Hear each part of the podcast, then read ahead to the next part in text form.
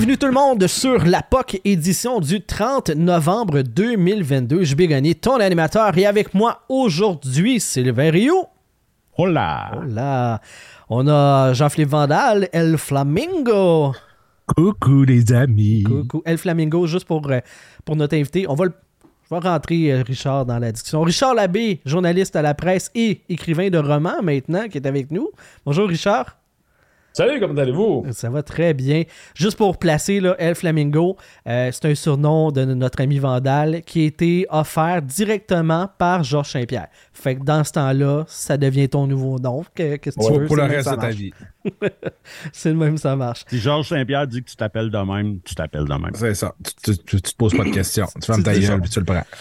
Tu dis oui, sinon tu vas être obligé de ta pâte. C'est le même, ça marche. C'est, d'ailleurs, euh, Ge- Georges Saint-Pierre qui m'a appris euh, une, des, euh, une des réalités les plus tristes euh, de, de, de ma vie. Tu sais, C'est un peu comme apprendre que le Père Noël n'existe pas.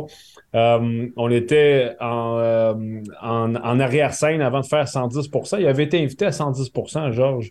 Euh, je me souviens plus pourquoi exactement. J'imagine qu'il y avait un gros combat qui s'en venait. Puis euh, on commence à jaser. Puis je dis, hey, euh, je sais pas pourquoi il commence à me parler de Rocky. Je me souviens même plus pourquoi. Puis euh, je dis, ah, ben, c'est le fun. Euh, moi, je suis un gros fan de, de- de- des films de Rocky, tout ça. Je- je- j'ai toujours bien aimé ça. Puis là, lui, il me dit, ouais, la seule affaire que j'ai pas aimé, c'est son training. Ça, c'est pas, pas réaliste pantoute. J'ai dit, comment ça?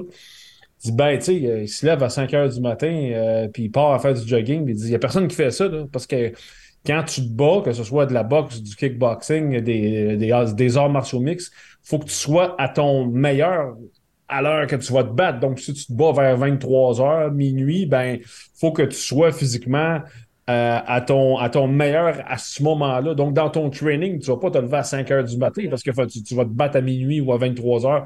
Fait qu'il m'a dit que ça faisait aucun sens, le training de Rocky. Puis j'étais tellement déçu. Euh, j'étais sûr que c'était pas de vrai, moi. Mais- Fin, fin- fin l'anecdote. ça a l'air moins comme guerrier, tu sais, de dire moi je me lève en avant, avant tout le monde pour être. Ben non, ben non, effectivement, ça, ça fait bien du sens. Ouais, mais, mais tu sais, quand on l'a eu sur le podcast, Georges, là, OK, ben tu sais, tu vois quelle shape qu'on a, là. Tu sais, on n'est pas des petits messieurs, là. Puis, Georges, il nous expliquait, tu sais, toute sa technique de non, non, ce qu'il faut que vous fassiez, les gars, c'est un bain de glace le matin pour vous partir, puis tout. Puis là, j'étais comme, Oui. ouais, je suis pas sûr, là. Tu sais, on n'est pas. euh, D'après moi, si je me jette dans un bain de glace, j'ai plus de chances de faire un infarctus qu'autre chose. Ouais, ouais c'est vrai, ça. C'est pas ça que tu veux. non. Non, ben, ben non, c'est ça, tu sais. Mais euh, ouais, c'est ça. Mais j'ai quand même réussi à pousser une joke de quand est-ce que tu retrouves ton pénis à travers tout ça. Là. Ouais. Parce que moi, c'est la seule chose qui me, qui me venait en tête pendant tout ce temps-là. C'est comme moi, si je fais ça là, je retrouve mon pénis en mars. Là. C'est c'est une très bonne question. c'est ça. Mais il était super fin. euh, puis tu sais, c'est un tripeux de dinosaures. Genre, il est allé nous, nous chercher des. Des, Des fossiles, Des dents, de, ouais, des dents, puis des fossiles, puis tout. Genre, il, il tripait comme un enfant. Là. Hmm. Mais bon, Ouais, c'est vraiment. on n'est pas nécessairement là pour parler de GSP avec Richard non, ben tout non, le ben long. non. Mais tu sais, c'est cool, là, mais. Euh, Richard t'a parlé de 110%. Je pense qu'on on, on l'avait dans la liste classique, de hein. sujets, mais on a comme pas le choix. Ça a tellement marqué le, le, le- le paysage euh, de la télévision québécoise. Pourquoi ça n'existe plus aujourd'hui, à part le, le cancel culture et toutes ces affaires-là? Pourquoi ça n'existe plus? Ça prend ça? Ça- C'est c'est ben trop bon? Ben, ça n'a pas rapport avec euh, la, la culture de l'annulation. Euh, ce qui était. Ben, tu sais, honnêtement, ça- malheureusement, ce genre d'émission-là, premièrement, c'était produit euh, euh, par une boîte de production privée. Euh, à l'époque, euh, ça s'app- ça s'appelait pas. C'était pas nouveau. C'était c'était TQS. Je pense, je pense que encore TQS Ouais, à c'était l'époque. TQS. Ouais, je pense que ça a été là quand ils ont fait le switch là, de C'est devenu l'attaque à pense, 5, je pense, Ouais, ouais, il y a eu l'attaque ça, à cinq. ouais. Ça, ça- ça a été la dernière, ça. Puis euh, euh, le problème, c'est que ça. Ben, problème. En fait, la réalité, c'est que ça coûte très cher produire ce show-là. C'est pas. euh, c'est pas tu mets ton iPhone sur la table puis c'est quatre gars qui parlent. là. Il y avait euh, une maquilleuse, il y avait euh, des gars de son, il y avait des gars de vidéo, il y avait des gars de technique. Tu sais, il y avait euh, une équipe, là, je sais pas, là, euh, 10-15 personnes, des recherchistes. euh, qu'il y avait beaucoup de monde. Là, euh, En, et- en plus des débatteurs en studio, en plus. de, ouais, Hmm. en plus de ça. Donc, il y avait vraiment. une- C'était une grosse équipe. Donc, financièrement, aujourd'hui, euh, malheureusement, les moyens euh, de la télé, surtout au Québec, sont plus qu'ils étaient. Euh, donc, je ne sais pas s'il y aurait moyen de faire une version euh, qui coûterait moins cher de ça. J'ai vu d'ailleurs que Nouveau a commencé à faire des débats un peu politiques, je pense, euh, Ouais. la semaine. Donc, peut-être qu'éventuellement, ça, ça pourrait être quelque chose qui, qui reviendrait. Mais, ça, même en version podcast, je suis sûr que ça serait magique. Là. Ouais, peut-être. Mais encore une fois, c'est vraiment une question financière. Moi, je sais Oui. que quand ça s'est terminé, ça coûtait vraiment cher. Puis malheureusement, les budgets n'étaient plus là. Puis clairement, pas, pas pour toi, mais pour les autres, euh, tu peux pas mettre la maquilleuse dehors. Là. On s'entend. Tu peux pas mettre- tu peux pas mettre les jeunes. Non, t'as pas besoin de maquilleuse. C'est- écoute. Mais est-ce que, est-ce que 20 ans plus tard, est-ce que tu es tanné de te faire parler de 100 110 ou? Euh, non, parce que ça, ça- Si ça oui, on s'excuse. Ça a marqué beaucoup. euh, ça a marqué beaucoup les gens. Tu sais, l'autre- c'est bizarre parce que l'autre fois, j'étais dans l'avion, euh, je revenais, je pense, euh, le Canadien avait joué à Détroit. Puis euh, il y a quelqu'un qui vient me voir, il dit Hey, je t'écoutais à 110 Tu sais, le gars, il devait avoir, euh, je sais pas moi, euh, 25 ans. Fait que, il devait avoir. il devait avoir Ouais, il va être jeune, ouais, c'est ça. Ouais, il devait avoir comme 10 ans quand il écoutait ça, tu sais. Euh, non, je ne suis pas partout de année parce que ça a marqué, je pense, euh, euh, l'imaginaire des gens.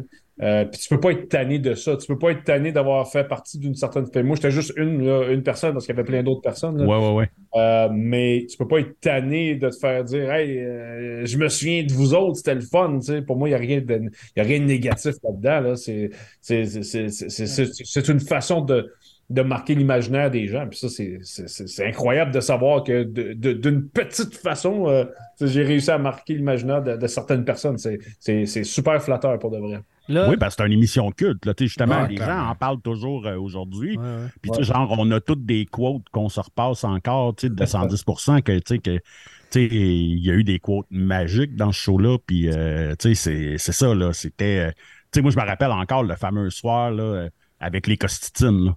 Ah, j'étais. Ben oui, c'est ça, en débarquant de l'avion, que là, c'est comme, il y a quelque chose de gros qui s'en vient, puis tu sais, puis écoute, tu sais, je me rappelle, là, c'était comme, tu sais, les, les, les caméras qui étaient là, puis tu sais, pour les attendre, c'était comme, tu sais, c'était Mhm. pareil comme si tu regardais, euh, tu sais, tu sais, comme euh, un, un adresse à la nation ou presque, là, tu sais, qu'on Ouais. a pogné des terroristes ou, tu sais, de... de... Et, et- et pour moi, c'était particulièrement étrange. Ben, pas étrange, mais euh, comment je dirais, stressant sans doute, parce que euh, c'était en, c'était en- en direct, hein, oubliez pas ça. Là. Oui. Euh, Et puis, je me trompe pas, l'émission, à, à ce moment-là, ça c'est quoi, 2009? Fait que je pense que l'émission était à peu près comme de 22h à 23h, là, j'essaie de me souvenir. Puis on était en direct. Fait que là, le show part, les caméras allument. Là, je pense que c'est Jean Pagé qui anime. Il dit Bon, euh, grosse émission, euh, il y a un développement qui s'en vient, l'histoire des frères Costitine, tout ça. Et pendant qu'on est en onde, moi, j'ai mon, j'ai mon sel qui est sur, sur le comptoir. Puis, tu sais, euh, on se faisait bien avertir par le producteur. Là, fermez vos selles, on ne va pas entendre de sel qui, Ouais, ouais, ouais. qui, euh, qui, qui sonne dans, dans la caméra, tu sais. Puis là, j'avais, j'avais oublié, mais j'avais mis la vibration. Écoute, pendant les 25 premières minutes du show, tu entendais juste mon sel qui vibrait sur, le télé- sur la, sur la- la table. Sauf que je regardais mon afficheur, puis j'avais des numéros de Toronto, de New York, de Boston. Wow. C'était des, des- d'autres journalistes qui m'appelaient pour me dire Hey, euh, qu'est-ce qui arrive là? On entend parler des costitines. Tu sais, c'était avant les- un peu avant les réseaux sociaux. là. Ouais, ouais, ouais. Puis tout le monde m'appelait pendant le show de partout dans la Ligue nationale de hockey pour savoir ce qui était en train de se passer. Et puis, euh, écoute, c'est- ça a été euh, ça a été tellement une année. Là, on parle de ce show-là, mais euh, Ah, ça, c'était l'année du centenaire, je me trompe pas. Puis euh, écoute, à chaque semaine, il y avait des, des- des rumeurs de tel joueur qui, qui, euh, qui, qui a fait telle niaiserie, puis tel autre joueur, puis ça finissait plus. Ça a été une année, là, euh, un, un cauchemar. Tu t'es censé célébrer un, une anniv- un anniversaire, puis à la place, c'était juste des histoires de même toute l'année. Ça a été, ça a été affreux. Oui, parce que tu sais, je me rappelle, c'était comme justement dans les premières années euh, tu sais, des réseaux sociaux puis tout. Puis euh, Ouais. Ça a été à peu près là que le blog de 25 Stanley avait commencé aussi. Ouais. Que, Ouais. que lui, le monde le feedait en photo de gars bien Ben chauds bon, en train ouais. de clubber, Carrie qui fume des cigarettes, puis tu sais, des affaires de même. Fait que tu sais, c'était comme. Ouais. C'était, c'était comme l'arrivée de, la, de, la- de, de cette espèce de nouvelle ère-là que, tu sais, avant, les gars fêtaient probablement plus. Dans les années 70, on a tout entendu ça. Puis on a reçu euh, Yvon Lambert ici, fait qu'on le sait que, tu sais, tu sais, comme on en Ça a appris euh, une coupe de belles, là, tu sais. Mais pas tout le monde qui avait un appareil photo sur lui dans ce temps-là. Puis, tu sais, fait que c'est.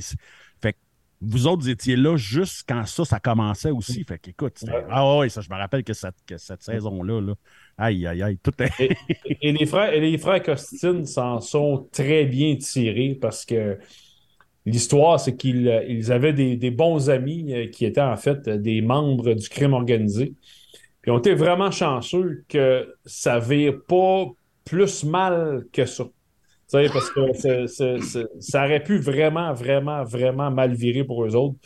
Euh, puis tu sais, c'était des. euh, Comment je dirais bien ça pour être poli? euh, c'était pas les, euh, les pogos les plus dégelés de la boîte, là, les deux frères. Pas là. du tout proche, là. Puis, euh, puis, Nous- euh, Nous autres, on appelle ça des petits crémeux. C'est même affaire. puis, puis il était constamment, constamment en train de se mettre les pieds dans les plats, dans des. Aller avec du monde qu'il fallait pas qu'il aille, aller dans des places qu'il fallait pas qu'il aille. C'était juste ça tout le temps, tout le temps.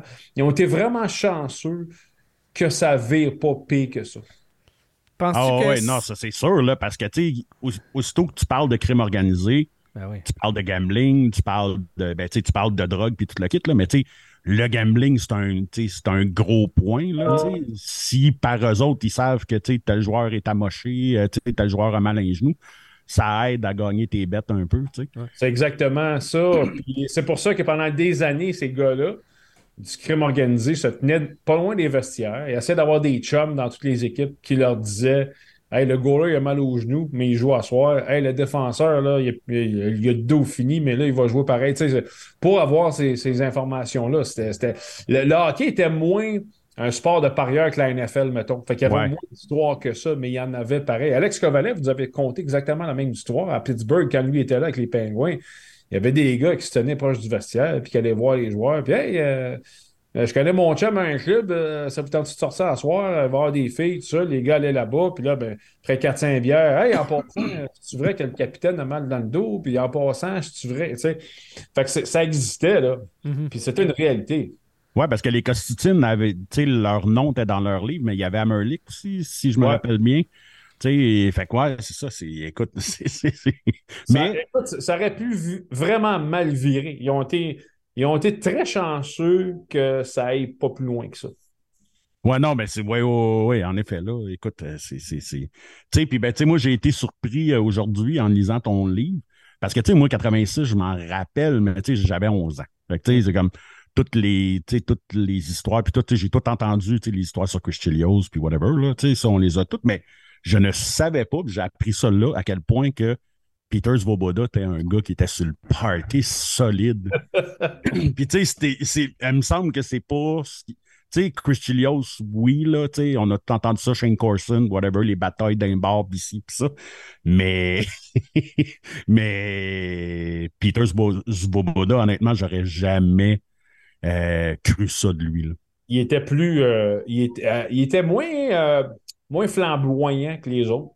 Ouais. Donc, tu n'entendais moins parler. Mais il était, euh, ouais, ouais, il était. euh, D'ailleurs, il y a une anecdote avec Larry Robinson. C'était- Je sais pas si tu as vu ça dans, si t'as lu ça dans le livre euh, quand Je il rentre. pense pas que je suis rendu. Là, moi, Ah, je suis ok, ben- rendu en deuxième ronde des playoffs. OK, bon, je te, je te, je te, je te la dirai pas d'ailleurs.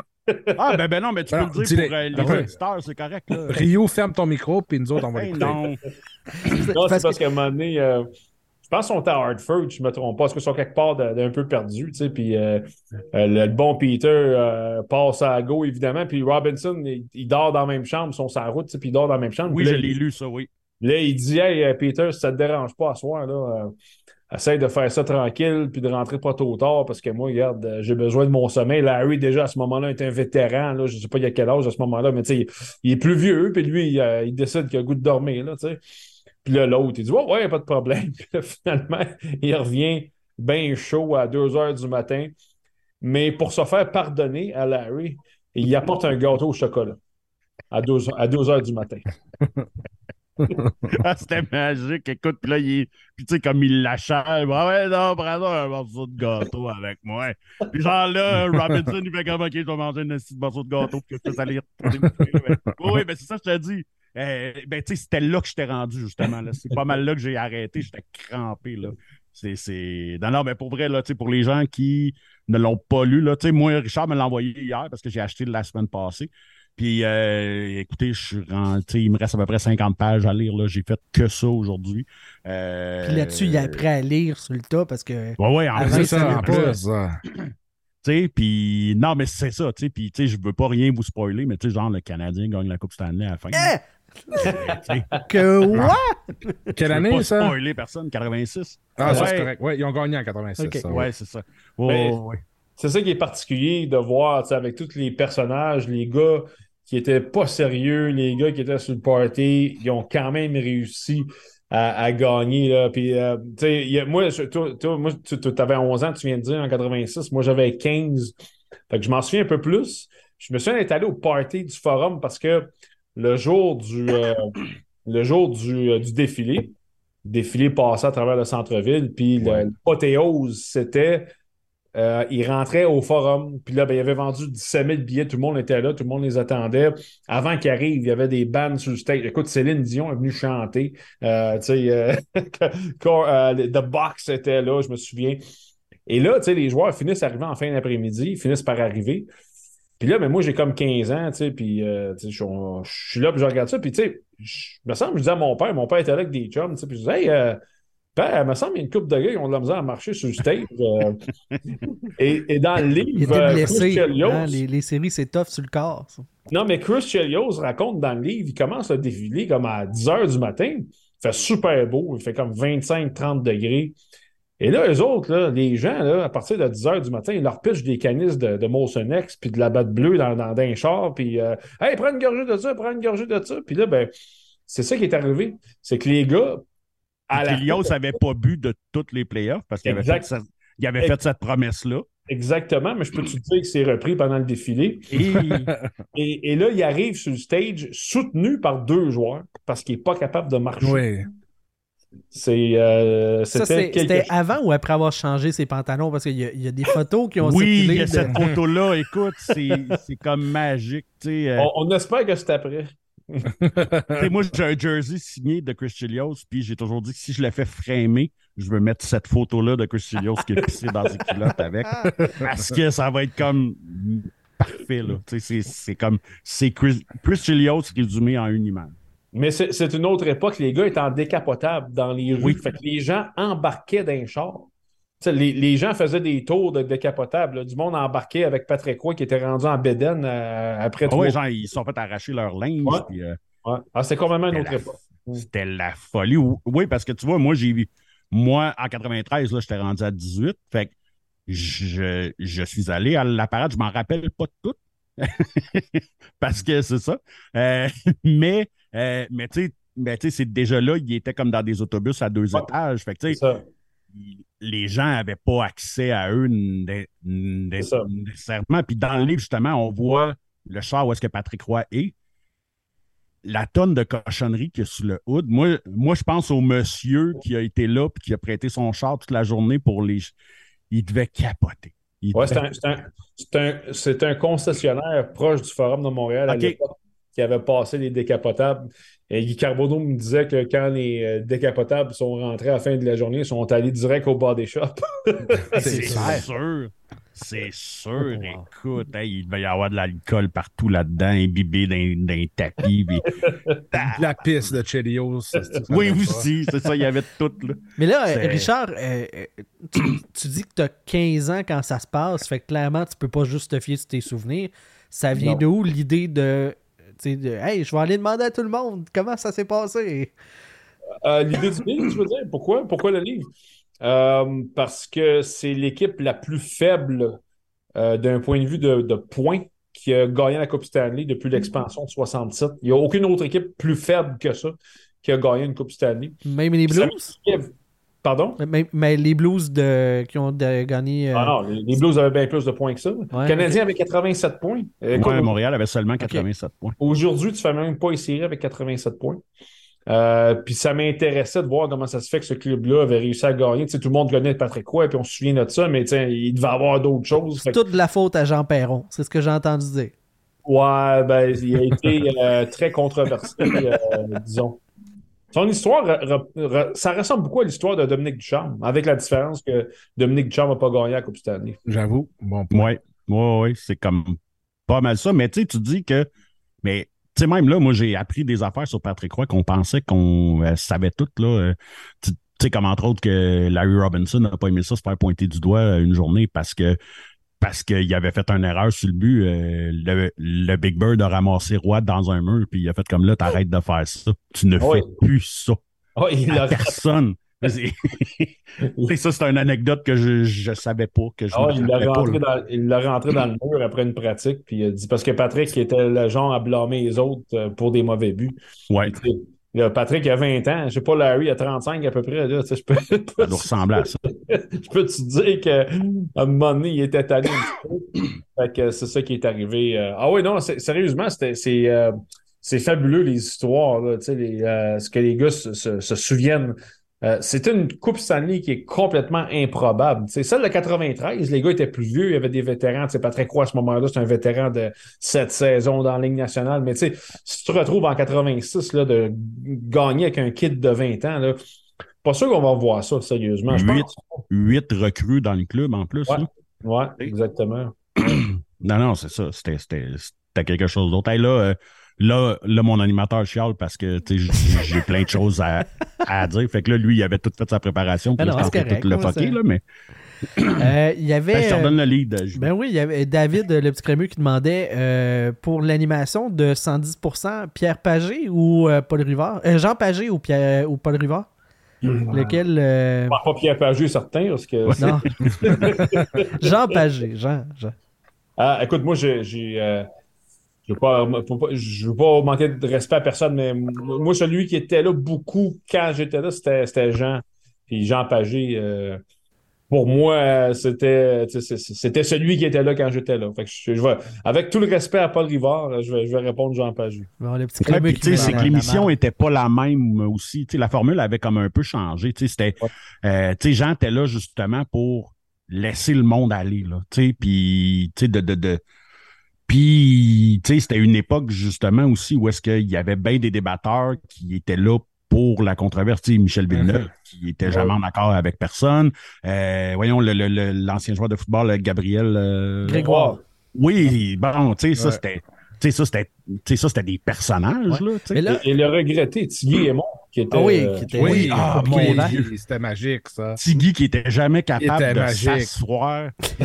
Moi, ça, ça me rappelle une fois en 88, Eddie Mello, puis là, il partait sur Ah, il l'histoire partait, d'Eddie hein. Mello, puis écoute, ah ouais, ça, c'était malade, tu sais, il- il a- Ouais. tu sais, tu sais, c'était rendu qu'il amenait même plus un banc. Parce que il tout- jamais, il passait son temps à relever ses manches, puis ah ouais, euh, Eddie Mello, puis Eddie Mello, je pense, que- pas, je pense qu'il devait parler d'Eddie Mello à peu près 175 fois dans. Ouais. dans- je pense que c'était ça la plus, demi-heure. gros- la plus grosse différence, c'est que Jean Pagé, il les laissait partir, puis il en rajoutait, genre, il, il crissait du, la- du gaz dans le feu pour en mettre encore plus, tandis qu'après, c'est devenu genre, non, on va les calmer, on va essayer de les recentrer, fait que c'était différent. Mais les deux étaient excellents, mais Ah vrai qu'avec Jean Pagé, c'était magique. là. Mais là, Richard, euh, tu sais, euh, euh, les coulisses de 110%, là, tantôt, t'as brisé Rocky pour tout le monde, là, euh, grâce à GSP, mais euh, est-ce que la production vous disait, toi, faut que tu sois de ce bord-là, puis l'autre côté, faut être de ce bord-là pour créer un débat? Parce que si tout le monde est d'accord, on passe le sujet assez rapidement. Là. Non, il nous imposait pas, mais il nous demandait le, ma- le matin même. Mettons qu'on parle de ça. Toi, qu'est-ce que t'en penses? Puis, euh, dépendant de la réponse, t'étais invité ou pas. Fait que je pense qu'il faisait un truc comme ça. OK. Ouais. Parce que moi, fois- je sais que j'ai lu le fameux livre, là, tu sais, dans les coulisses de 110 là. La couverture de livre la plus laide de Oui. l'histoire. Ouais, C'était c'était atroce, là. Mais le contenu était intéressant quand même. Puis, tu sais, j'ai réalisé qu'il y a vraiment des gars qui s'aimaient pas là-dedans, là, mais vraiment pas, là. Tu sais, que.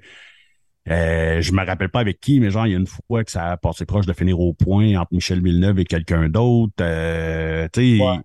Ah ouais, il y a eu quelques. Il y a eu quelques euh, ouais, je te dirais que quand ça a fini pour de bon, je me souviens du dernier party qu'on avait fait. euh, il n'y avait plus de ça, là. Comme tout le monde était bien correct. Mais oui, il y a eu des fois. je- il me semble que c'était Gabriel Grégoire qui, qui, qui, à un moment donné, ça a fait déborder avec je sais Ouais, pas. ben Gabriel était très sanguin, là, il était Ouais. très bouillant, là. Ouais. tu sais? Mais, Exact. euh, ouais. Ouais, mais c'est ça, mais moi, le, moi, en, tout cas, moi, le, moi, le best line là-dedans, c'est toi qui l'avais sorti. C'est le- je le. Est-ce que je peux le ramener? Parce que ça parle d'un autre journaliste. Ben, ouais, parce que ça doit être. Ben, il y en a toujours 3-4 que tout le monde me parle, là, mais. euh, Ben, celle avec euh, euh, Jean-Charles. Quand ah, il avait dit. que-. Non, non, quand il, il avait dit que toi, tu n'as pas gagné un, con- un, un Ah, concours tu as pour fait être avec là. le concours. Ouais, ouais. Ouais. Ah, mais euh, la plupart des gens aiment mieux les ailes de poulet. J'ai fait une référence aux ailes de poulet. Tu pour- ça, je m'en rappelle pas de celle-là. On, on la veut, par exemple. Ouais, c'est ça, va Ben faire oui. ta compte, là. Je pense qu'elle est sur YouTube. Tu peux la trouver facilement. OK. Mais euh, ouais, non, non, c'est. euh, c'est comme Slapshot, hein? tu tout le monde a retenu une ligne ou deux. là. Ben oui. C'est Toujours un- tout le monde a un bout de dialogue favori. Là. Ouais, ouais, ouais, ça, c'est sûr. Là. Comment, dans ta vie, euh, c'est arrivé de couvrir le, le Canadien de Montréal, d'être sur le beat, puis de, de, de couvrir le, comme l'équipe la plus en vue au Québec, là? Ouais. Euh, ben, en fait, c'est euh, le directeur des. Moi, j'étais aux arts et spectacles pendant quatre ans à la presse, euh, de 95 à 99. Et le directeur des arts s'appelait euh, un chic type qui s'appelait, qui s'appelle encore Alain de Repentigny, qui est de- devenu directeur des sports, puis euh, qui dit Hey, ça te tente de faire le switch au sport, euh, toi aussi? Euh, et sur le coup, ça me tentait pas. Puis euh, il dit Ah, let's go, essaye ça, essaye ça. Puis je pense qu'il m'avait promis d'aller au Super Bowl, je sais pas trop quoi. En tout il m'a- il m'avait garoché une coupe de nananes euh, comme ça. Puis les Canadiens, c'est parce que euh, tout simple- à un moment donné, euh, je pense, euh, les deux gars qui faisaient ça se sont comme absentés, tu sais. puis là, me- je me souviens, il m'appelle, il dit Bon, ça t'attend à faire une game du Canadien sur la route, puis je pense que c'est ma troisième journée sur la job, tu sais. Puis j'étais comme Bon, ouais, OK, déjà, tu sais, parce que normalement, t'attends un peu avant de passer sur le gros beat. Mais il m'a garoché dans le feu, puis euh, écoute, euh, ça a été euh, ça a été un baptême. euh, tu sais, là, t'as pas le temps, pas le temps de, de te demander si ça, tu vas être bon, tu vas, tu vas être pas bon. Ah ouais, let's go, vas-y. Puis ça, ça a parti comme ça. Ça, c'est la fin des années 90. Ouais, toi, hein? c'est en 99. OK. Puis à l'époque, on voyageait euh, dans, dans l'avion du club. Alors, ça, c'était encore pire parce que là, tu sais, tu- tu- tu- tu- tu checkes la game, tu parles aux gars, puis là, ben, après ça, tu passes trois heures avec eux autres. Puis euh, moi, j'avais quoi? Je sais pas trop, je devais avoir 25, 26 ans à peu près. Euh, alors, c'était très, T'avais très... l'âge de la majorité de ces gars-là, tu sais. Ouais, euh, ouais, ouais, mais il y avait aussi des gars qui, qui étaient Ouais, ouais, ouais. 36 ans, tu sais. Fait que c'était, très, très, c'était allé très rapidement, puis c'était pas évident au début. Mais euh, heureusement, ça s'est, euh, de toute évidence, ça s'est bien passé, je suis encore là. Ta probation achève. Ouais, c'est ça. euh, là, tu, tu parles de quelque chose qui est complètement révolu. Là. Euh, tu sais, les journalistes qui sont dans l'avion. Euh, à quel point tu étais fâché après Ma- Mathias Brunet pour son livre sur les coulisses de... des Ah, c'est pas ça, c'est pas à cause de ça qu'on n'est plus dans l'avion. Non, non, je sais bien, mais... Euh, on n'est plus dans l'avion à cause de Sakuka et vous, euh, qui s'était plaint que parce que euh, Saku euh, faisait des parties de cartes à l'argent. Puis euh, je trouvais ça fatigant qu'on voit que tu sais, il y avait des, euh, des piles de, de 20 pièces de même là, sur, tu sais, quand Ouais. tu, tu mets la petite tablette là, puis là ben, jusque tu es censé mettre ton, euh, ton verre et ta bouffe là, ben lui il y avait des piles de 20 pièces qui montaient de même puis jouait à l'argent avec d'autres joueurs. Puis euh, on, on le voyait, tu sais, on était là. Puis ça, il, a, il a fait une plainte à Bob Gainey, à l'époque, qui était directeur général. Et euh, ils ont dit, garde, euh, dehors tout le monde, euh, c'est juste les joueurs et les diffuseurs. Euh, c'est, euh, il y a du pour et du contre, euh, mais euh, honnêtement, moi j'aime mieux voyager comme de mon bord, puis euh, je, trouve Ouais, ça mieux. d'être sur ton beat à toi, finalement. Ouais, ouais, j'aime mieux. OK. Mais non, mais c'est correct parce que tu vois, moi, je suis, moi, je suis le président du fan club anti-Saku. Fait que euh, moi, tu viens juste de rajouter du feu sur, toute ma haine que j'ai envers ce gars-là. Que, Eh, bizarrement, c'était un, super, c'était un super bon gars. C'est un gars qui a été très sous-estimé et euh, mal aimé. Euh, je trouve que ça a été un très bon capitaine. Euh, mais il y avait un petit tempérament. Tu sais, à un moment donné, c'était pogné avec Mike Ribeiro parce qu'il sentait que Ribeiro commençait à prendre du temps de glace. Puis, euh, il y avait un petit, un petit, il y avait toujours une espèce de petit sentiment d'injustice, probablement parce que c'était un petit joueur qui s'était fait brasser. Puis, pro- probablement Ouais, qu'il ouais. y avait ça. ça a été un très bon joueur. C'est juste que ça n'a pas été un bon casting. Euh, c'était pas un capitaine, puis c'était pas un premier centre. Ouais. Exactement. C'est assez clair. ouais. Exactement. C'est pas mal C'est pas moi qui va t'assassiner. euh, On a la même opinion. C'est la même ça. affaire que plus récemment Max Pacioretty, tu sais, qui, qui mange une volée un peu là, dans le livre de Pierre Gervais. Là. Ben, tu sais, le gros problème en partant, c'est que Max Pacioretty, c'était pas pantoute un gars pour porter le C. C'était pas un gars pour être un leader. C'est pas du tout dans sa personnalité. Euh, alors, c'est la faute à qui si Max Pacioretty, il se sentait tellement étouffé qu'il devenait insupportable? Tu sais, il faut que tu poses la question. Là. Ben, tu sais, en, tant que en tant que dirigeant, tu es censé connaître tes joueurs. Tu sais, présentement, ils ont donné le C à un gars, là. Sérieusement, Nick Suzuki, là, il pourrait avoir un tremblement de terre, là, puis lui, il va rester debout, puis il bougera pas. C'est un gars qui. Il n'y a rien qui dérange ce gars-là. Tu sais, il est imperturbable. Ben, tu veux, puis en plus, il est bon. Fait que tu veux avoir un gars comme ça qui porte le C. Max Pacioretty, super bon joueur de hockey. Euh, je pense que ça a été un des bons attaquants du Canadien dans les dernières saisons. Est-ce que c'est un leader? La réponse, c'est non.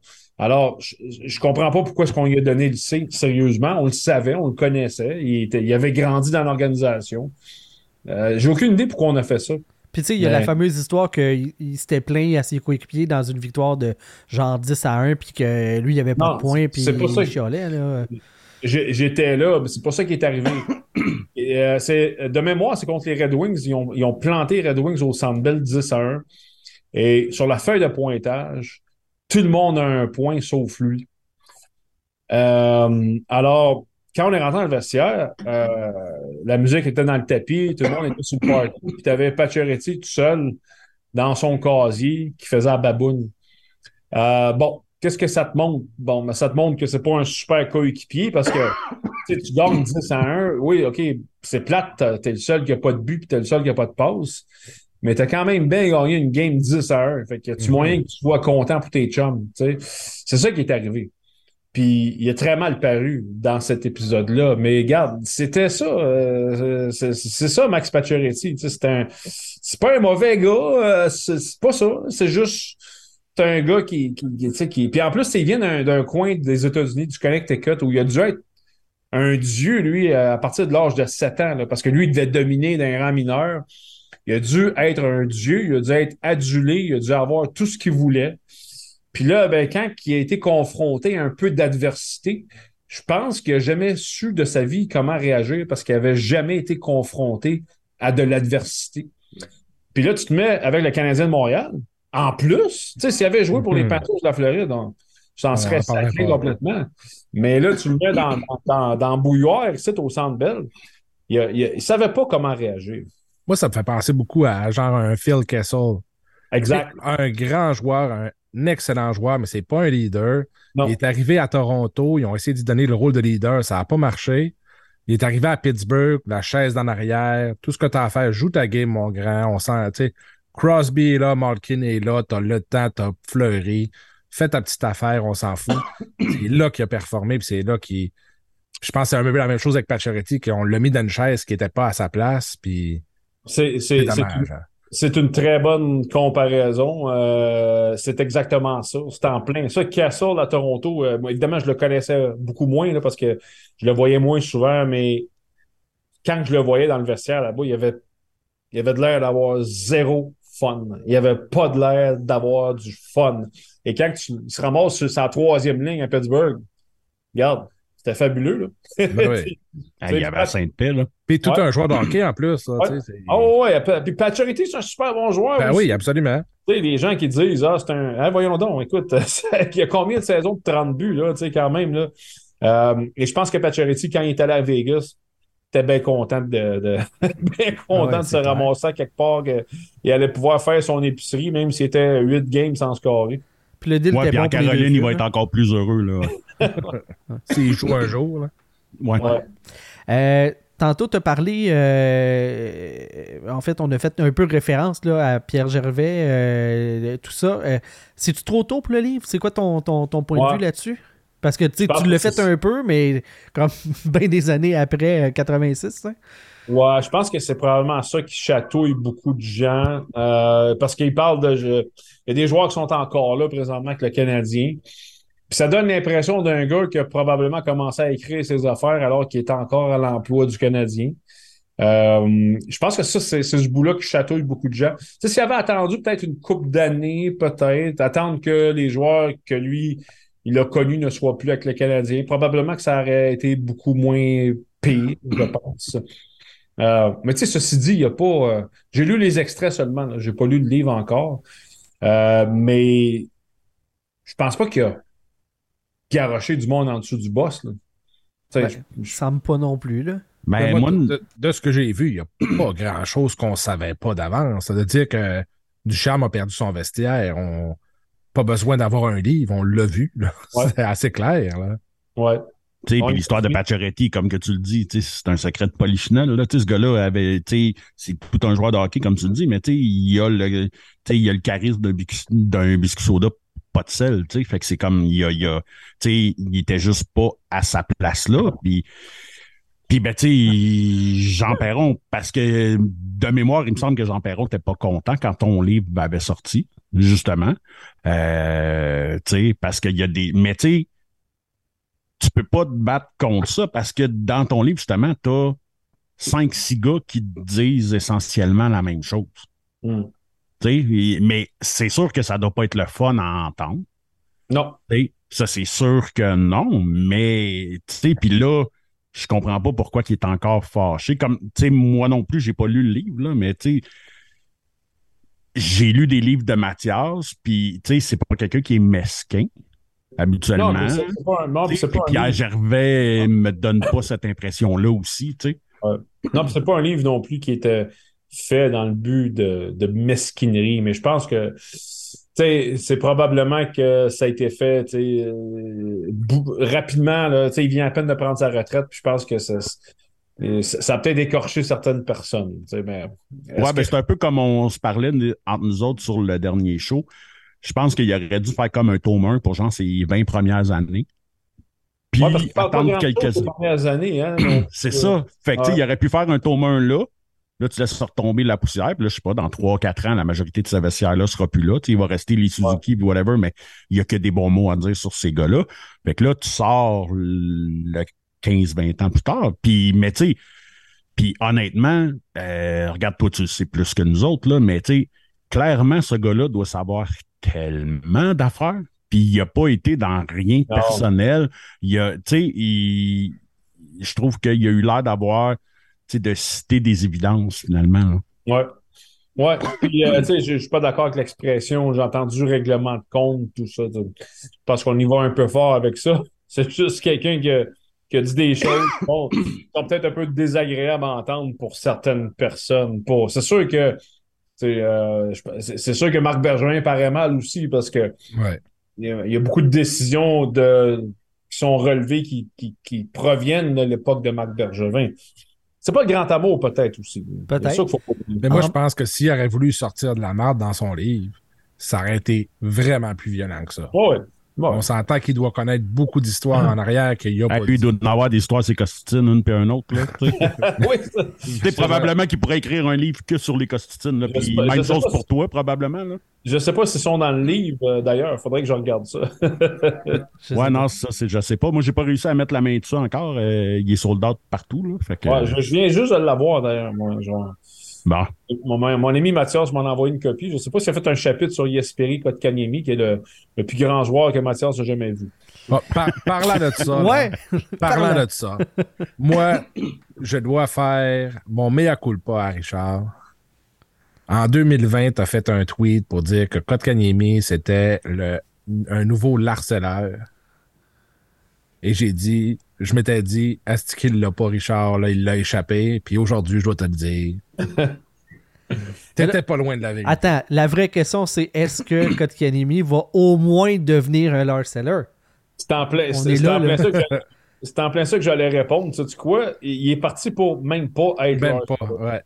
Fait que, mea culpa, Richard. Tu... Ton tweet a vraiment bien vieilli de ce côté-là. Ben, écoute, tu t'es fait massacrer là-dessus, là, pour vrai, là je, me fais un plaisir de rappeler à Mathias à chaque jour qu'elle n'arrêtait pas de nous dire qu'il est espéré que, que Kanemi allait être un, attaquant de premier plan. Euh, Mais probablement qu'il doit te dire que oui, mais attends, il y a juste 20 ou 21 ans encore, c'est ça? C'est exactement ça qu'il me dit. Puis, là, moi, je dis à Mathias, ben, tu me le diras, mais qu'il ait 37 ans, on s'en. Tu sais, c'est-tu 35 ans, c'est-tu 33 ans, jusqu'à quand il faut qu'on attende? Mais tu sais, il y a des affaires qui sont évidentes. Puis, tu sais, euh, quand j'ai écrit ça, euh, j'ai juste dit qu'est-ce que je voyais, tu sais. Euh, à part des exceptionnels, tu sais, mettons, enlève là, Crosby puis McDavid puis ces gars-là, là, les, bons joueurs talentueux qui vont avoir du succès, ça va être ceux qui travaillent. Mm-hmm. Et Claude Kanemi a toujours été, beaucoup comme Alex Galchenyuk, un gars qui se pensait pas mal meilleur qu'il était. Et Kanemi, moi, je me souviens, il a scoré un but, euh, je pense à sa. Euh, c'est sa première game pré-saison ou sa deuxième? Ouais, dans ce coin-là. Je le voyais faire, faire, des ronces à glace avec le gant de même. Puis euh, là, j'étais comme, hey man, sérieux, tu es en train de comprendre que tu viens de scorer un but en game pré-saison contre le club C, l'autre bord, là, mais que tu en fasses 35 dans le vrai show quand ça compte pour de vrai. Là, on, on verra tes célébrations. Mais en attendant, tu sais probablement une bonne idée de, de, de, slacker avec les célébrations. Mais Code Kanemi, ça a été ça. Et je me suis fait compter que Code Kanemi euh, a été constant. Tu sais, je parlais de Pacioretty tantôt. Là. Ben, Code Kanemi, toute sa jeunesse, ça a été un gars coaché par son père essentiellement, qui lui a constamment tout donné, tout cuit dans le bec. Euh, il devait avoir énormément de monde qui ont dit à quel point il était bon. Euh, et lui, il est arrivé ici en se faisant con. Ça devait faire 10 ans qu'il se faisait dire qu'il était la, plus belle invention euh, depuis, le pain tranché. Là, il arrive ici, puis il score un but en partant en, game pré-saison. Ben là, regarde, oublie ça. Dans sa tête, lui, il va dominer pour les 25 prochaines saisons. Donc, donc je n'ai pas besoin de travailler. Donc, je sais déjà tout ce qu'il y a à savoir. Puis à un moment donné, il y avait une image qui m'a fait capoter. Moi, je pense, là, j'essaie de me souvenir. C'était pendant les séries. Euh, et Dominique Ducharme était le coach encore à ce moment-là. C'est l'année que le Canadien s'est rendu en finale. Puis à un moment donné, on le voit sur le banc. Euh, puis Ducharme, il essaye d'expliquer de quoi. Puis là, il, il, le regarde de même en voulant dire Tu penses tout sérieusement que tu vas m'apprendre de quoi? Ben, c'est ça le problème. tu peux avoir le, talent que tu veux, mais si tu n'es pas prêt à travailler, puis si tu penses que tu sais déjà tout ce que tu as à savoir à 22 ans, c'est un méga problème. Mais c'est drôle que, euh, parce que je, me souviens avoir souvent entendu Marc Bergevin parler euh, comment est-ce que le caractère c'est important pour choisir des joueurs au repêchage. Puis là, ben, tu parles de les Costitines, tu parles de Galchenyuk, tu parles de Kotkaniemi. Coudon, soit le, le fait de cibler le caractère n'est pas une bonne idée, soit leur évaluation de c'est quoi un bon caractère pour la Ligue nationale est, est, est, c'est pas bon, là.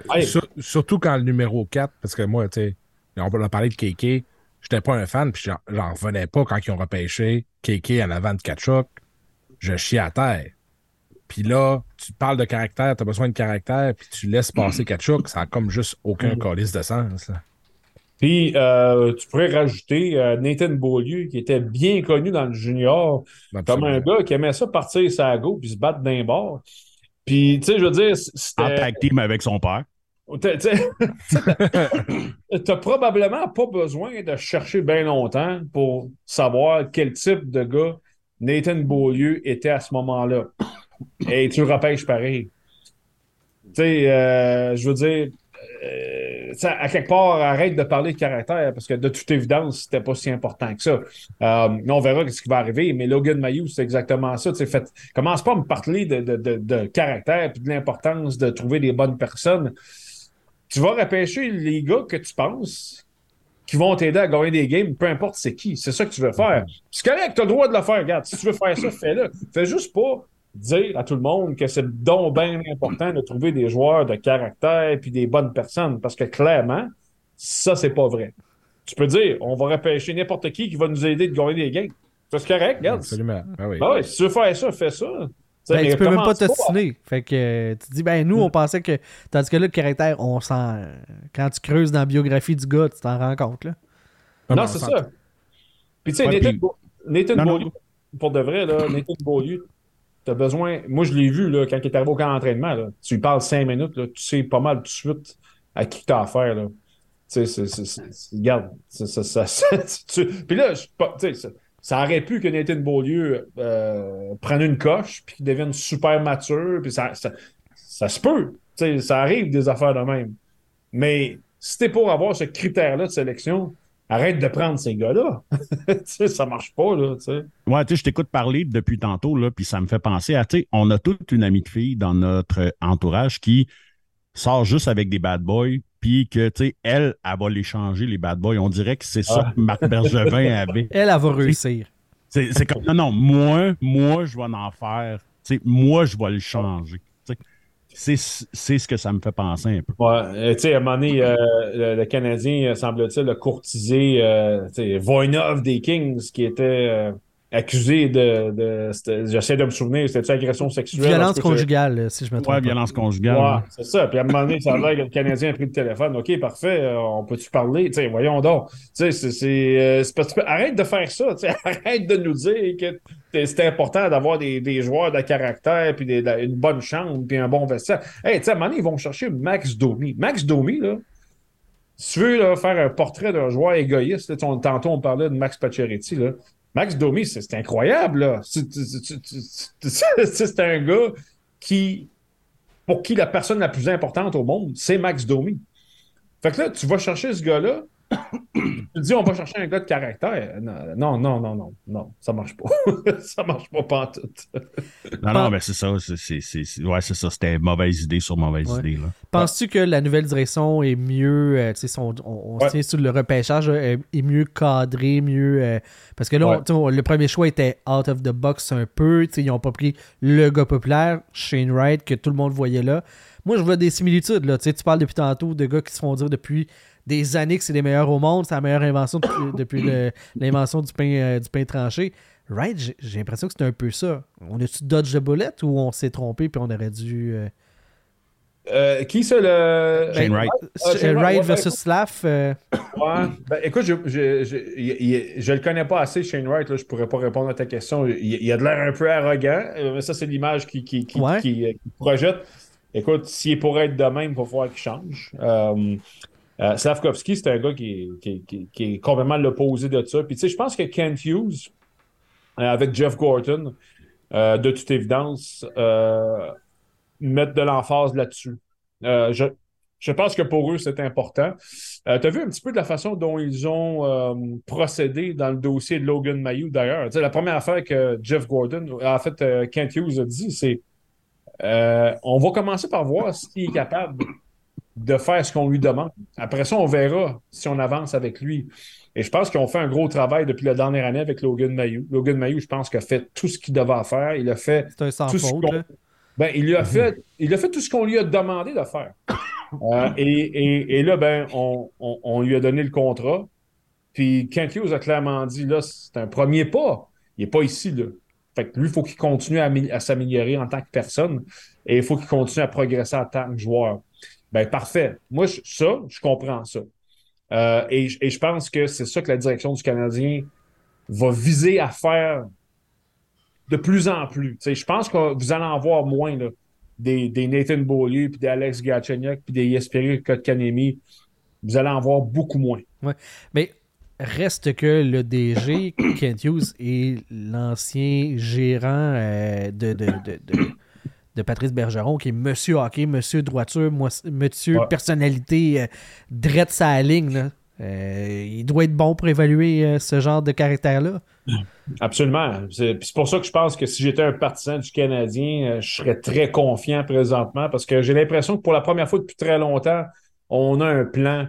Euh, je ne veux pas garocher de. Je veux pas pitcher du sable d'en face de Marc Bergevin parce qu'il n'est plus ici. Là. Mais je trouvais qu'avec Marc Bergevin, euh, on, gérait la petite semaine. on y allait, OK, cette semaine, on va faire ça. Le mois prochain, on va peut-être changer. Ah, l'année prochaine, on va peut-être rechanger encore. je trouvais vraiment qu'on. Il y avait juste Carey Price. Là, on, se fiait sur ça, sur lui. il y avait l'aura de chez. Ça, c'était bien important. Ouais. Mais tu sais, je trouve qu'on a changé de direction beaucoup avec Marc Bergevin. Ça m'a donné, on va chercher. Il n'y avait pas de plan à long terme. Non. Non. Je comprends qu'est-ce que tu veux dire. Là. C'était week to week, puis ah ouais, on y va de même. Là, ouais, puis l'année qui... Puis, tu sais, l'année qui aurait dû aller all-in, euh, puis qu'il y avait des chances peut-être de euh, c'était l'année de euh, l'année que Carey Price a tout gagné le trophée. Là. Que Crider, il a pété le genou. Là. Ouais, puis c'est ça que ça a donné. Ouais. Non, non, il était. C'est ça. Hey, mais euh, moi, j'ai une question justement, là, parce que tu sais, on a parlé du changement de garde puis tout. À quel point vous êtes heureux depuis que c'est Chantal qui est aux relations avec les médias? Euh, écoute, euh, ça, ça fait, euh, c'est un pas en avant. Euh, c'est pas encore parfait. Je pense qu'il y a encore des sûr. choses à améliorer. Mais c'est un pas en avant parce que Chantal Maccabé a déjà été du bord euh, des médias. Elle sait comment ça marche, elle sait comment ça fonctionne, elle comprend les besoins. Elle comprend aussi les besoins des partisans. Elle sait que c'est pas l'avantage du Canadien de cacher des joueurs parce que les partisans ont le goût de découvrir les joueurs, ont le goût de connaître les joueurs. Et si tu les caches à tour de bras, tu peux pas les connaître. À un moment donné, Chantal, m'a dit Cole Caulfield, c'est un des gars les plus comiques que tu peux jamais rencontrer. Moi, j'ai aucune idée de ça parce que ça fait un an qu'il nous parle avec des réponses d'une ligne parce que c'est ça que Marc Bergevin disait. Fait qu'éventuellement, Cole Caulfield va se dégêner, va redevenir Cole Caulfield. Puis vous allez, par le truchement des médias, apprendre à connaître quelqu'un que vous connaissez pas tant que ça. Et ça, c'est une bonne nouvelle.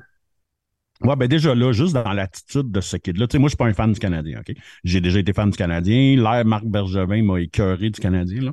Euh, mais, euh, tu sais, Cole Caulfield, euh, moi, j'embarque dans ce bandwagon-là. Ce kid-là a tellement l'air d'avoir du fun à tous les jours.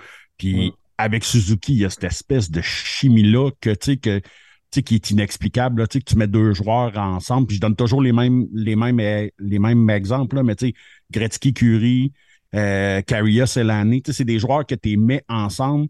Ils n'ont jamais joué ensemble de leur vie avant ça, puis tu les mets ensemble, puis ils savent où est-ce que l'autre est sa glace tout le temps. Euh, Mm. tu sais, des no-look pass, puis ça marche euh, neuf fois sur dix. Tu sais, c'est, écoute, ils ont deux beaux joyaux. Ça fait longtemps qu'il n'y a pas eu deux beaux, deux beaux joyaux de même à Montréal. Oui, puis tu sais, c'est un changement, c'est un changement de, euh, j'ai goût de te dire, un changement de philosophie. Ça a été qui la grosse vedette depuis 15 ans? Ça a été le gars avec les pads en avant du net. C'est correct, tu, repêches euh, ton gardien de but cinquième au total, tu vas construire autour de lui. Mais ça fait 15 ans que chez le Canadien de Montréal, on cherche à gagner grâce au gardien de but. Alors que la tendance dans la Ligue nationale de hockey est en train de s'éloigner de ça de plus en plus. Le gardien qui a gagné la Coupe Stanley l'année passée, j'ai un choix de sixième tour, qui est même plus là. Euh, de plus en plus, on commence à voir ça. Et comment on gagne la Coupe Stanley? Ben, regardez qu'est-ce que l'Avalanche a fait. L'Avalanche a bâti une attaque euh, euh, vraiment de premier plan. Un En arrière, tu as un défenseur qui est un fabriqueur de points, corps arrière capable de relancer le jeu. C'est comme ça qu'on a bâti un club champion. Puis de plus en plus, vous allez voir ça. Puis là, le Canadien est en train d'embarquer là-dedans. Ouais. On a Suzuki, Caulfield. On bâtit autour de ces deux gars-là. Puis moi, je salue que ce, ce- ce- ce- changement de philosophie-là, parce que j'ai l'impression que le Canadien est en train d'embarquer dans la modernité. Honnêtement, là, gagner avec le goaler, là, dans les années 90, ça marchait. Là. Ça marchait un peu après.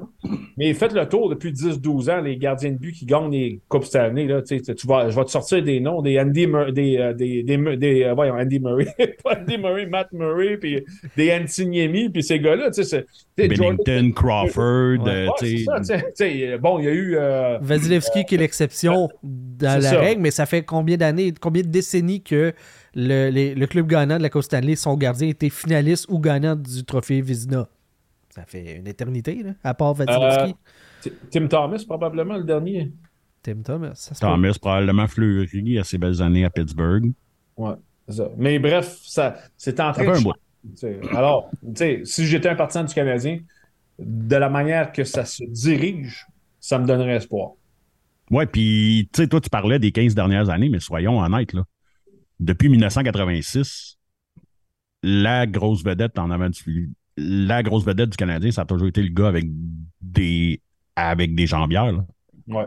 Tu Ouais, Euh, ben, euh, ouais, as eu des gars comme Kovalev qui a été Ouais. à une, une certaine vedette, mais tu sais, le, le joueur, ben, OK, oui, tu as eu un void entre, entre Patrick et Carey. Là. Tu as eu un void de 10 ans, là, que tu as eu des bons gardiens qui sont passés, des Jocelyn Thibault, des choses Ben, comme ça, mais pas des superstars. là. Théo a eu une saison de superstar. Oui, voilà, oui, c'est vrai. Mais on s'entend que Christophe Huet était sa gauche. Ben, c'est que je pense aussi que certaines équipes euh, qui ont des euh, qui ont des succès historiques à une position. Euh, et, et le Canadien, historiquement, a, a- a- a eu beaucoup de très bons gardiens. Alors ça, tu peux pas nier ça non plus. Tu peux, tu peux partir à Georges Vézina, tu peux monter à Jacques Plante, tu peux monter à Ken Dryden. Tu peux, tu peux pas nier ça. Euh, puis c'est pas, c'est- bien correct. tu sais. Les Yankees ont eu des bons lanceurs, les Cowboys ont eu des bons corps arrière. Tu sais, c'est, c'est- En fait, fallait que tu places tes cowboys à quelque oui, part. là. fallait que je Cowboys, c'est sûr. C'est dans le cahier des parler charges. à la fin du pod aussi. Il y, a, il y a certains, il y a certaines positions qui sont mythiques avec certaines équipes, puis je pense que le gardien de but à Montréal, c'est mythique parce qu'il y en a eu tellement des bons. Alors ça, c'est correct, j'ai pas de problème avec ça. C'est juste que maintenant, tu peux plus dire je bâtis à partir du filet. Non, puis clairement, il n'y a pas de gardien mythique actuellement Non. dans l'entourage de l'équipe. là. Non. Ça sera pas Primo, Alors, ça parle sera pas pas... contre Montembeau, là, il est en feu. Ah, il va bien, mais il y a les meilleures confrontations dans le sens que les clubs qui affrontent sont moins hot que ceux de Allen. Ah, mais il, y a, il y a une très bonne saison, mais là, on par- partira pas en peur aujourd'hui avec. Non, non, c'est ça. C'est ça. Il donne plus que ce que le client demande en ce moment, là, puis Ah ouais. c'est parfait, là, tu sais. Ouais. Mais faut pas tomber des nus la journée qu'il va avoir deux games ordinaires en ligne. Ben non, ben non, ben non. Ouais. Non, c'est ça. À quel point, euh, là, j'ai le goût de l'avoir l'info d'un gars qui euh, est plus proche du Canadien que toutes nous autres assemblés. là. Euh, Jordan Harris, il y a beaucoup d'infos qui mentionnaient que si ça avait été encore Marc Bergevin qui était à la barre du Canadien, il n'aurait pas signé à Montréal. À quel point c'est quelque chose qui. Tu, tu le sais peut-être pas, là? Ah, parce qu'il connaissait la, il connaissait la gang de. de Ben, Kent je, je sais pas, mais semble-t-il que euh, Marc Benjamin avait de la misère à à dire le bon prénom, tu sais, qu'il l'appelait pas, tu sais. Ouais, Euh, c'est sûr que il y a, il y a une proximité avec la gang de Kent Hughes, euh, euh, avec la famille. Ouais. Ça, ça, ça a certainement aidé. Ça, c'est sûr et certain.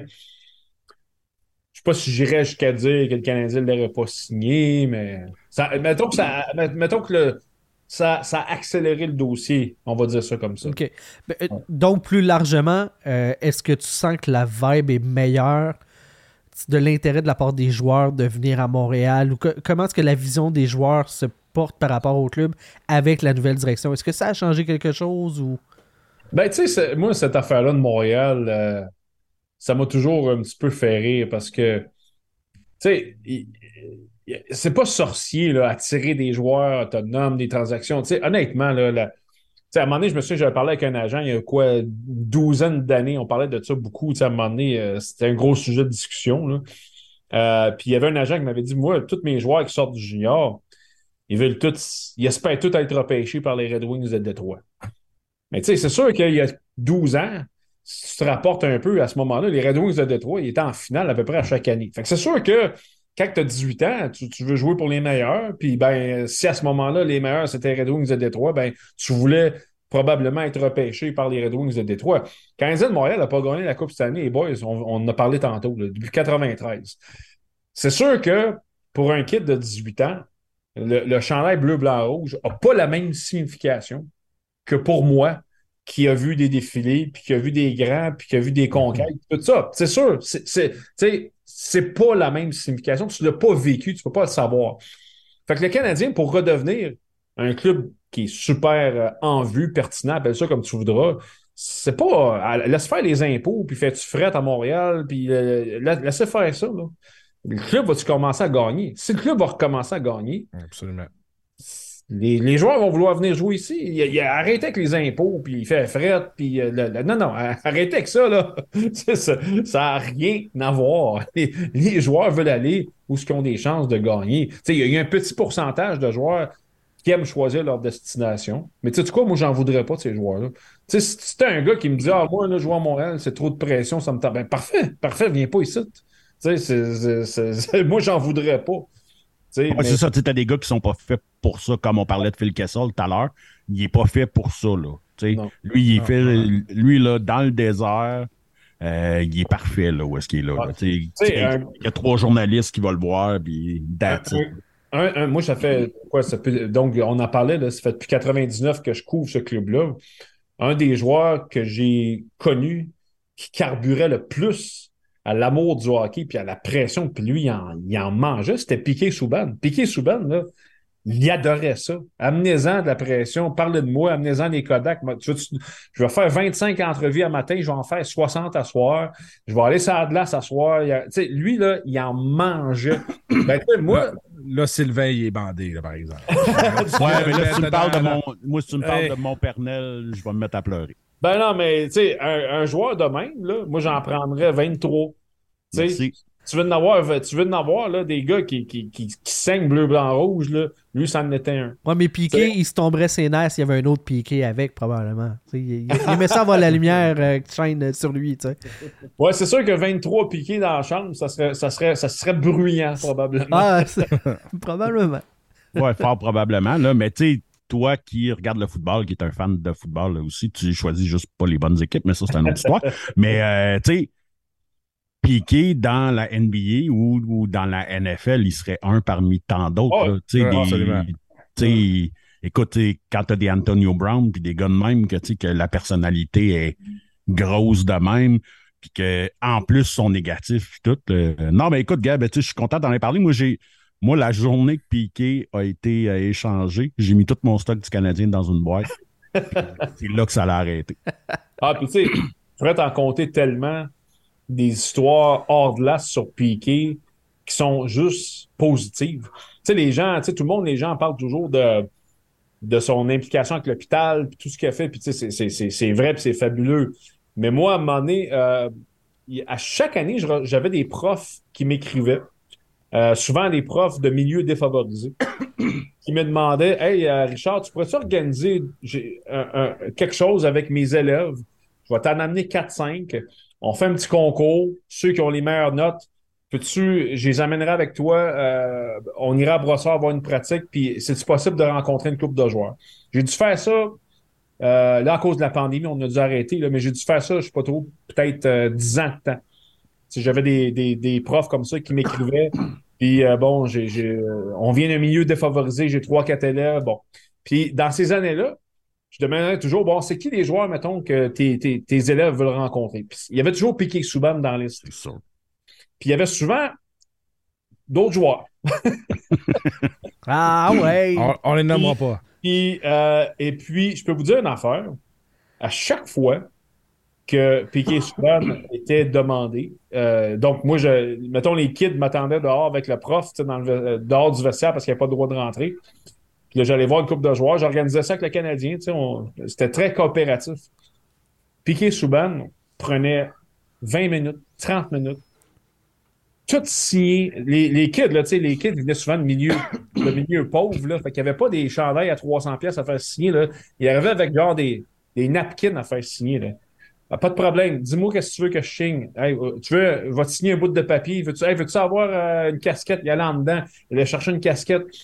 Hey, je vous ai vu dans les estrades, les boys. qu'est-ce que vous faites? Vous allez à quelle école? Qu'est-ce que vous étudiez? C'est quoi ta matière favorite? Une demi-heure de même. Je, l'ai vu faire ça, là. Écoute, à chaque fois, il allait, il se présentait, puis il allait voir les élèves comme ça. Puis il n'est pas obligé. La plupart des joueurs attendaient, restaient trois minutes, signaient une coupe d'affaires, s'en allaient. Piqué Souban restait là, parlait avec les jeunes, s'intéressait à eux, les faisait sentir importants. Ben, tu sais, moi, Piqué Souban, tu sais, les gens parlent de, plein d'affaires, mais moi, ce que je retiens, c'est ça. moi, je l'ai vu de mes yeux, quelle sorte d'individu il est. Puis les gens qui disent que c'est un égoïste, écoute, c'est tellement n'importe quoi. C'était juste un gars qui avait du fun. C'est un gars qui était bruyant. C'est un gars qui a probablement un TDAH. Regarde, OK, il y a plein de monde qui l'ont. oui, oui. Mais, mais c'est un gars qui avait du fun. C'est un gars qui était, énergique. Puis tu sais, dans le monde du hockey, quand tu fais du bruit, c'est fatigant. Parce que les gars de hockey sont habitués, tout le monde se ferme la trappe, tout le monde s'habille pareil, tout le monde écoute la même musique, tout le monde dit les mêmes affaires. Quand t'en as un qui est un peu différent,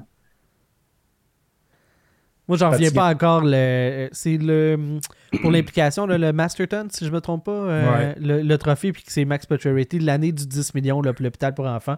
Euh, chez le Canadien, le vote est ressorti. C'est Max Pacioretty qui a été nominé euh, pour le Canadien à la place de Piqué. Je, je, comprends pas encore. Je pense que la vraie première cassure entre le Canadien et Piqué, c'est à ce moment-là que ça s'est fait. de manière plus, plus, C'était. ouais.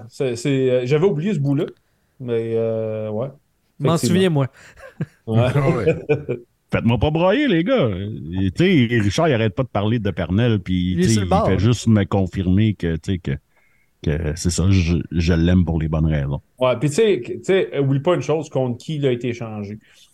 Euh, et remarque la, la, la différence des deux joueurs. Tu pourrais pas avoir deux personnes plus différentes que chez Weber et Piquet. C'est hallucinant. Ça, c'est... Non, non, c'est ça. Puis, tu sais, ça n'a même pas rapport au hockey, là, tu sais, dans cette histoire-là, parce que, euh, tu sais, euh, Shea était tout un défenseur, là, tu sais. Ben oui. à, à son prime, chez Weber était dans le top 3 de la, de la LNH, là, tu sais. C'était un solide défenseur.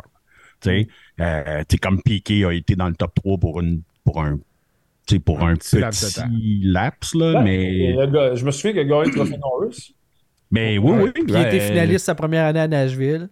Euh, Mm. Moi, je pense c'est que. ça. Moi, je me souviens de ça, là. je, je pense, là, l'extrapolation, puis on n'aura jamais la réponse, mais si Piquet avait passé sa carrière à Montréal, il jouerait encore en ce moment, puis il serait encore un défenseur de premier plan. Ouais, mais, il y a, mais malheureusement, il y a, ben là, je sais pas s'il aurait été blessé à Montréal, mais euh, quand il s'est retrouvé, euh, peu de gens savent ça, là, mais euh, il y avait des maux de dos chroniques, lui, euh, à partir du moment où il a commencé à jouer avec les Devils. OK. Et euh, il était plus capable d'avancer. là. Je veux dire, s'il y a quelqu'un ici qui joue dans des ligues de garage, là, essaie de jouer avec un mal de dos, là, c'est impossible. là. C'est c'est la pire. Francis pourrait nous en jaser. Il y a des maux de dos euh, chroniques. Puis, euh, Bon, ben, je sais pas s'il joue au hockey, mais euh, Ouais. jouer au hockey, là, c'est- puis avoir mal au dos, là, c'est probablement la pire combinaison. là. Fait que Piqué, Piqué Souban aurait probablement euh, euh, euh, jouerait probablement encore si c'était pas de ça. là. C'est juste de voir la différence de mobilité aussi. Là. Ben oui. Mm. De voir à quel point à Montréal, il partait avec la rondelle, puis il n'y a personne qui pouvait y toucher. Puis il est arrivé à Nashville, il faisait encore ça. Puis un moment donné, tu as vu la différence où Ouais. ce que, il était plus capable de monter la rondelle. puis c'est là qu'il a commencé à vraiment décliner. Il a fallu qu'il change son jeu de A à Z. Puis tu sais, tu peux pas faire d'un piqué Souben un, un défenseur défensif. là. C'est impossible. là. Non, Fait que si tu n'apportes pas d'aspect offensif, ben, il ne sert plus à rien. là. non c'est ça. C'est là que tu Mm. vois que, tu sais, un Eric Carson qui renaît de ses cendres encore après des, des blessures qui n'ont pas de bon ça. sens, là, des tendons arrachés. Puis, il est là, puis ah ouais, plus qu'un un demi-point, euh, un point et demi par match, ça n'a pas de sens. Là. C'est, Ouais. Quelle force de la nature. Absolument. Il y a un autre joueur que les sénateurs n'ont pas dû laisser partir. Ah, le retour est en- quand Ben, même c'est pas encore mal. drôle. C'est encore drôle. Pour ce qu'ils ont reçu pour, Ben c'est ouais. peut-être correct. Ben, ouais. Pense, j'aurais, j'aurais, tu sais, Carson, honnêtement, là, j'aurais gagé pas mal cher qu'il aurait passé sa carrière à Ottawa. Ça, j'ai été vraiment surpris quand il est parti. ouais. Mais moi, c'est le, le- je me rappellerai toujours le jour de la transaction, j'étais comme c'est la pire transaction de l'histoire. Ottawa s'est fait fourrer raide. Puis là, tu sais, tu reviens en arrière, tu fais comme ils ont eu Josh Norrell, Tim Studsley pour, tu fais comme ben finalement c'était correct. Ouais, ouais. Oui, puis c'était des années où est-ce que Carlson, justement, se remettait de ses blessures, puis jouait en arrière de Braden Burns, puis tu sais, fait que c'est... Fait que, tu sais, ça, ça a comme encore plus donné raison euh, aux Ah, Sens, ouais. mais on a tout eu ça, là, le, le- tu sais, la première fois, on a fait comme, mon Dieu, les sénateurs se sont fait avoir à 100 000 à l'heure. Ouais, ouais. À quel point, euh, changement de sujet, à quel point euh, Pierre-Luc Dubois vient à Montréal l'année prochaine? Je veux de l'inside, là, Richard. Dis-moi, dis-moi. On- donne- on- on- y a-tu quelqu'un qui parle encore de ça pour de vrai? Là? Non, non, j'ai-. Ben puis JB en tout cas. Moi, Ah ouais, il y a juste JB. je veux de l'info! Je veux des Il n'y en, a scoops! pas- il y en a pas vraiment. Écoute, euh, que je, essaie de m'expliquer comment tu peux faire fonctionner ça financièrement. Va voir que tu tasses du monde dans ta barouette. Là.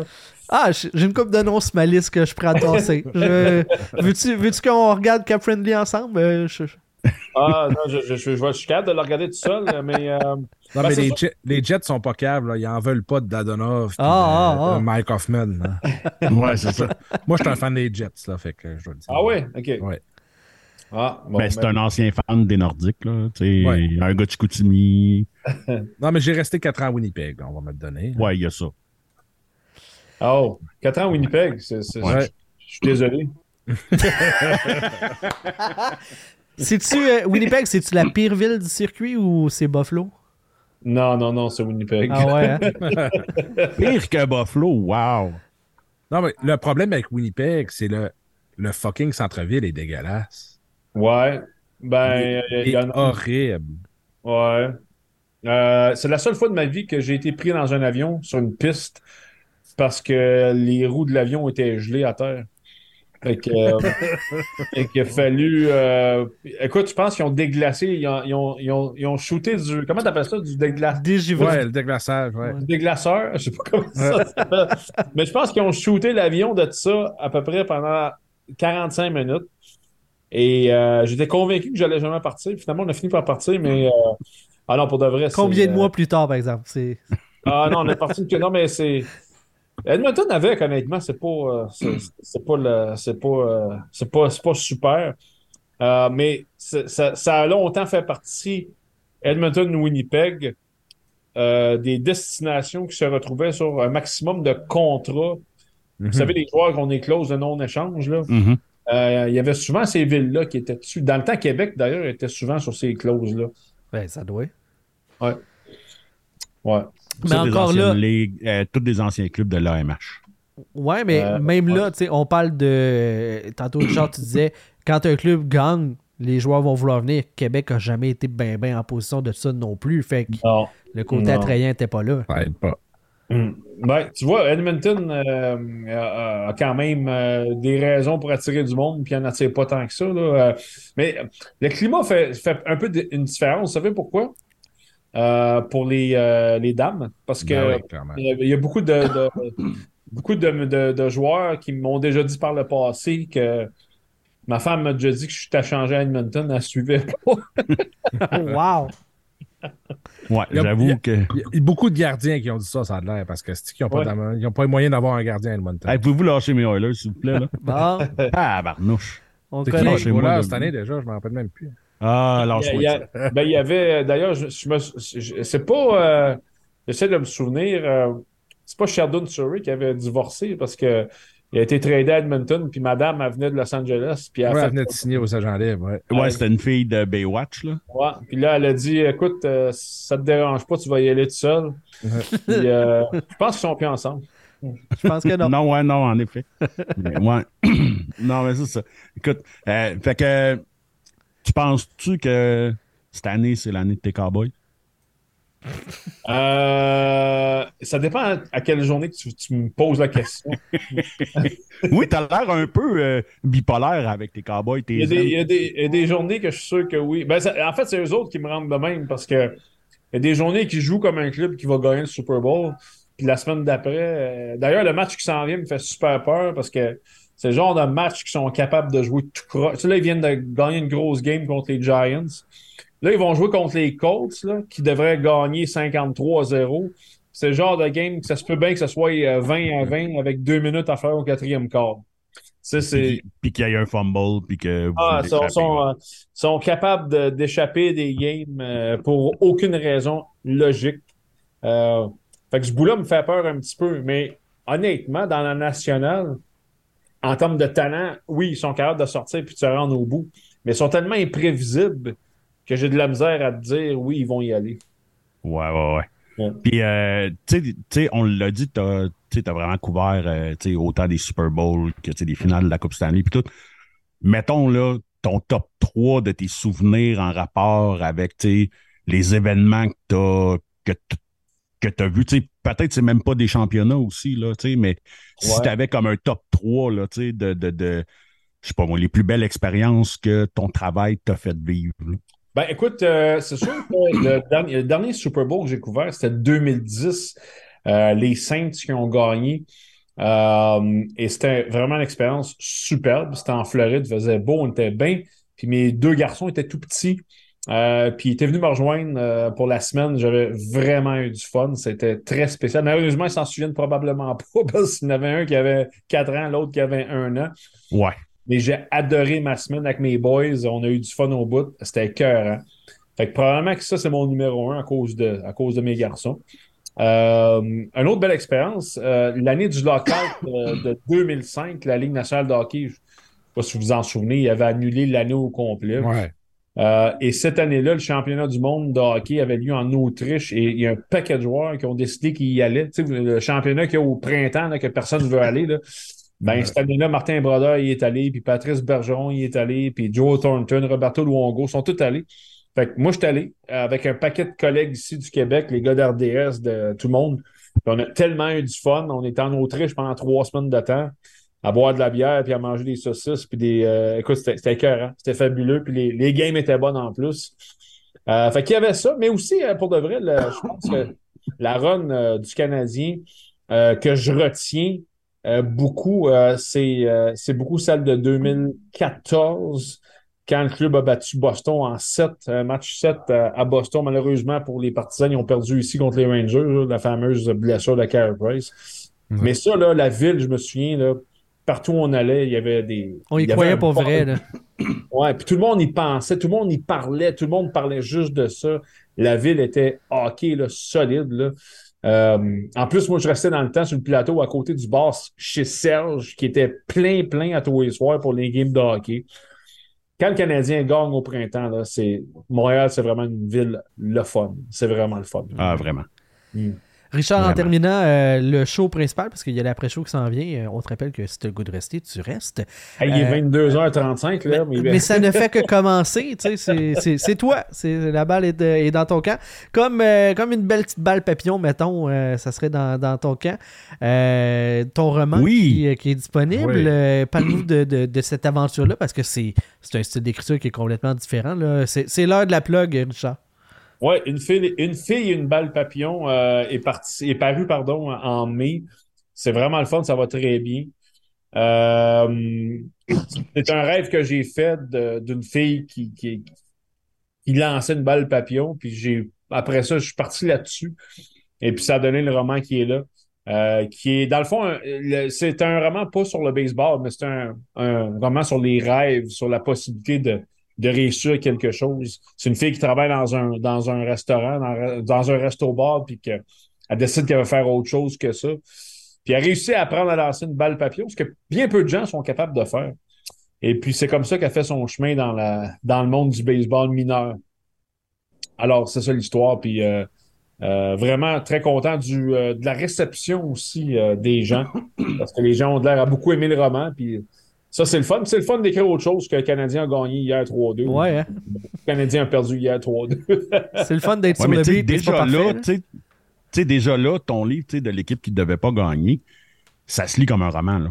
Ouais, ben, pas... ouais, c'est ça. Tu l'as vraiment écrit de cette façon-là. Oui, tu as les interventions des gars, tout, mais je lisais ça aujourd'hui, puis je me disais, écoute, ça se lit exactement comme un roman. la seule différence, c'est qu'on connaît les personnages.